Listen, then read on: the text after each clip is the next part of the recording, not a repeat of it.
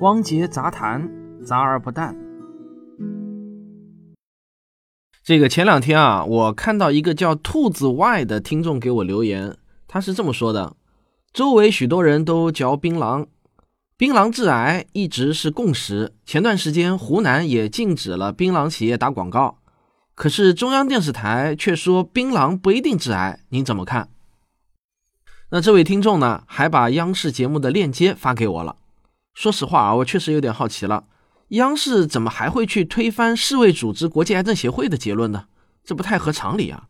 于是我花了点时间把这个事情啊了解了一下。了解完了呢，我觉得还是挺有趣的，值得在杂谈上跟大家聊聊。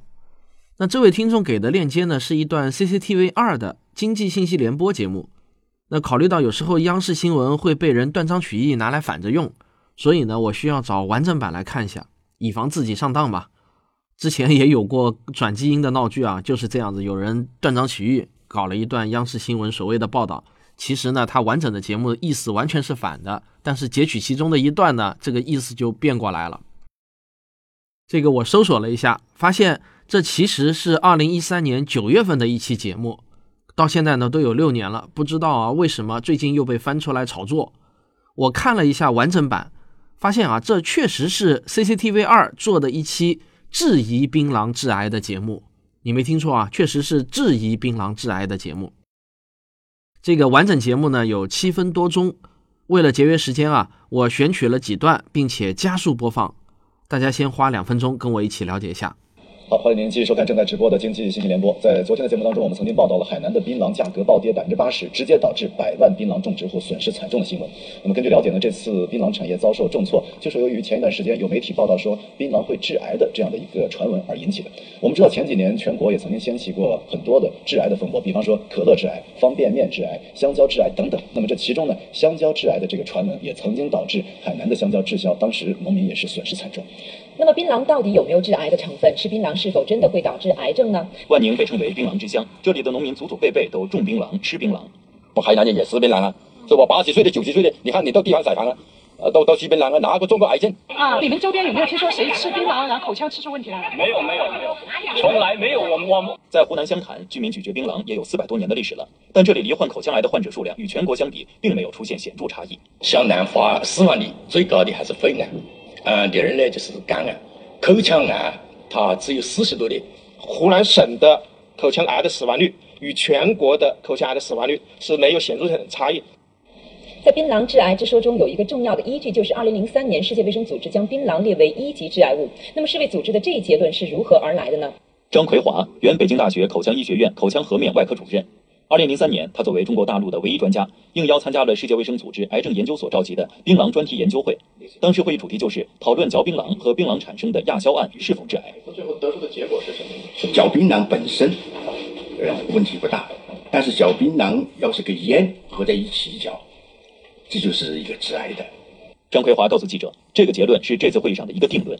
而实际上，截至目前，世卫组织公布的一级致癌物质有两百多种，有很多远比槟榔更加常见。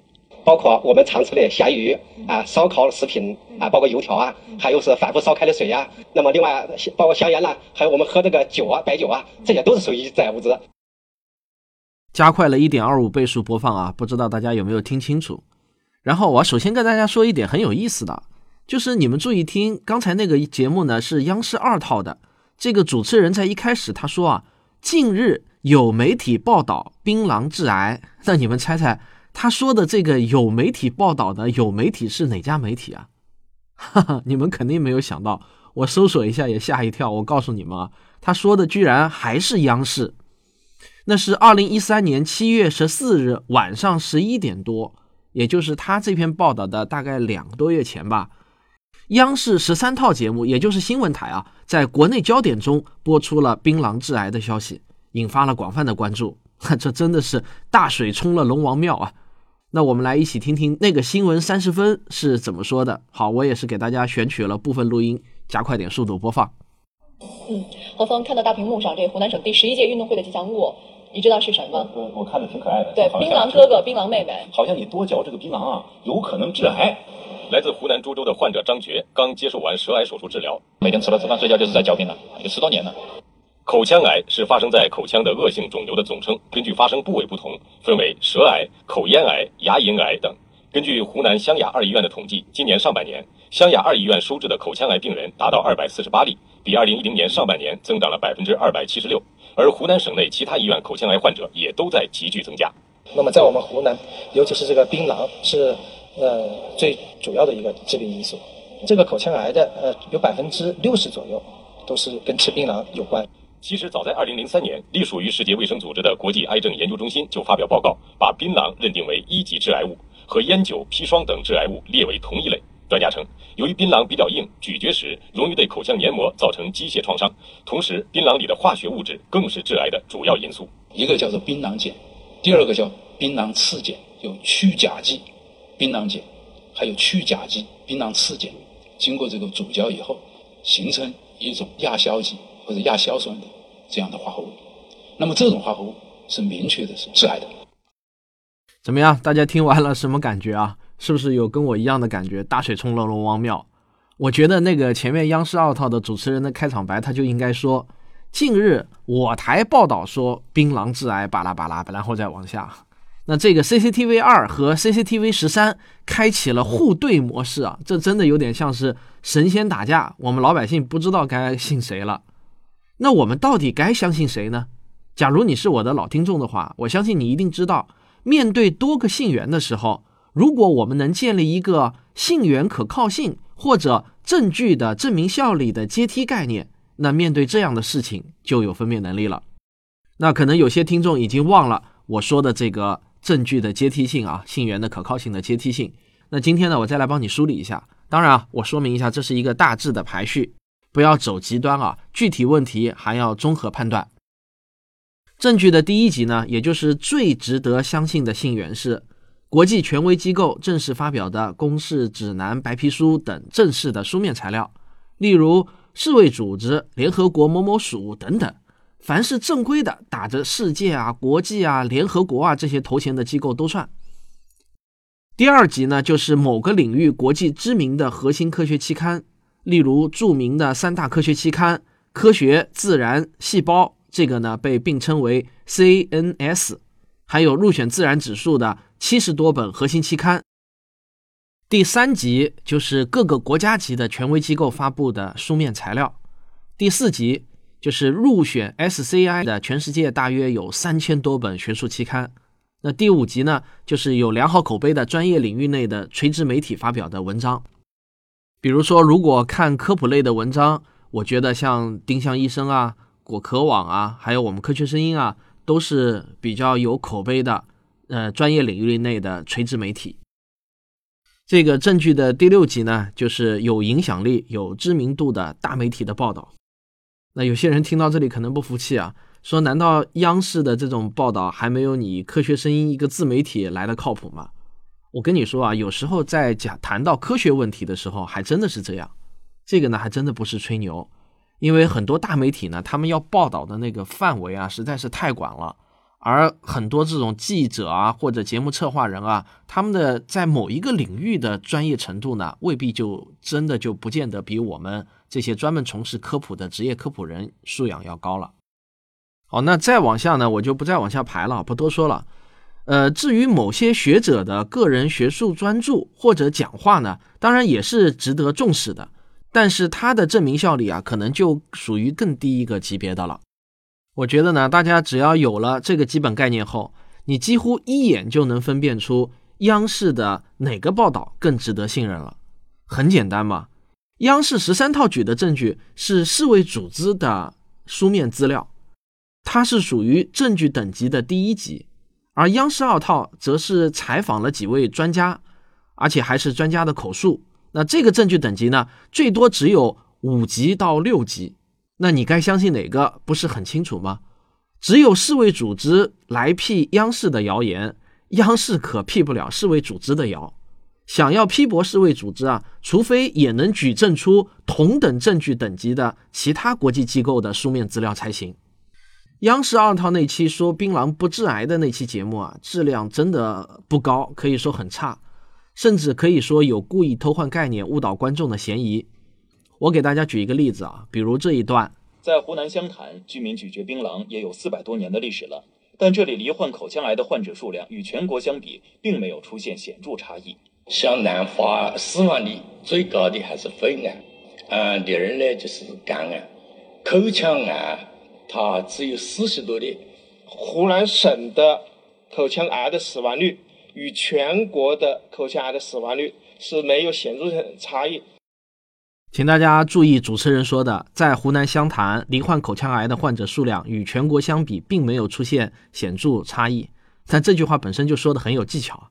口腔癌本来就是一个属于发病率不高的癌症种类，在湘潭这么小的一个地方统计具体的人数，即便真的与全国没有显著差异，也不用奇怪，因为样本人数少嘛。而且呢，这个显著也是一个很模糊的概念，没有具体的数据，想怎么解释都行。但更大的问题啊，在于他后面的举证。他采访了两个医生，一个医生说口腔癌的病例比其他癌症少，而另一个医生呢说的不是发病率，说的是死亡率。那这两个概念一换啊，含义可是就完全不一样了。你们再仔细琢磨下啊。那么，作为我国槟榔消费大省的湖南省，口腔癌的发病率是不是真的和全国相比没有显著差异呢？其实这个数据很容易找到，你随便一搜就能搜到很多。比如说啊，长沙在线网二零一九年三月的一篇报道就指出，在中国最大的槟榔食用省份湖南，口腔癌的发病率明显要高于全国平均水平，超出全国平均的二十倍，这够显著了吧？那在刚才的那个央视二套的节目中，可能让人感到最有说服力的是记者采访了北京大学口腔医学院的博士生导师张奎华教授。他是这么说的，我们再听一下录音啊。张奎华，原北京大学口腔医学院口腔颌面外科主任。二零零三年，他作为中国大陆的唯一专家，应邀参加了世界卫生组织癌症研究所召集的槟榔专题研究会。当时会议主题就是讨论嚼槟榔和槟榔产生的亚硝胺是否致癌。最后得出的结果是什么？嚼槟榔本身，呃，问题不大，但是嚼槟榔要是跟烟。合在一起嚼，这就是一个致癌的。张奎华告诉记者，这个结论是这次会议上的一个定论。首先呢，我一定想请大家记住，某位专家的讲话，哪怕他再大牌啊，从证据的等级上来说呢，都是不高的。专家的讲话只能是对某些书面材料的佐证，如果把它独立当成证据的话，那显然是不够的。然后呢？对于这位专家所说的情况，我简单核实了一下，就发现疑点很多，很可能不是事实。比如，世界著名的四大综合性医学期刊之一的英国医学杂志，简称叫 BMJ 啊，很出名的。二零零二年呢，就刊载了一篇社论。这篇社论的标题是“使用槟榔冒号口腔癌的独立危险因素”。在论文中就明确说了，槟榔的独立危险因素。并不是同时吸烟或者嚼烟叶才会引发口腔癌，而另外一篇来自《潇湘晨报》二零零三年八月十九日的头条报道是这样写的：据新华社电冒号，世界卫生组织癌症研究中心最近向国际社会发出警告说，咀嚼槟榔会致癌。据法国媒体报道，该中心是在一次国际专家会议后发出的这一警告的。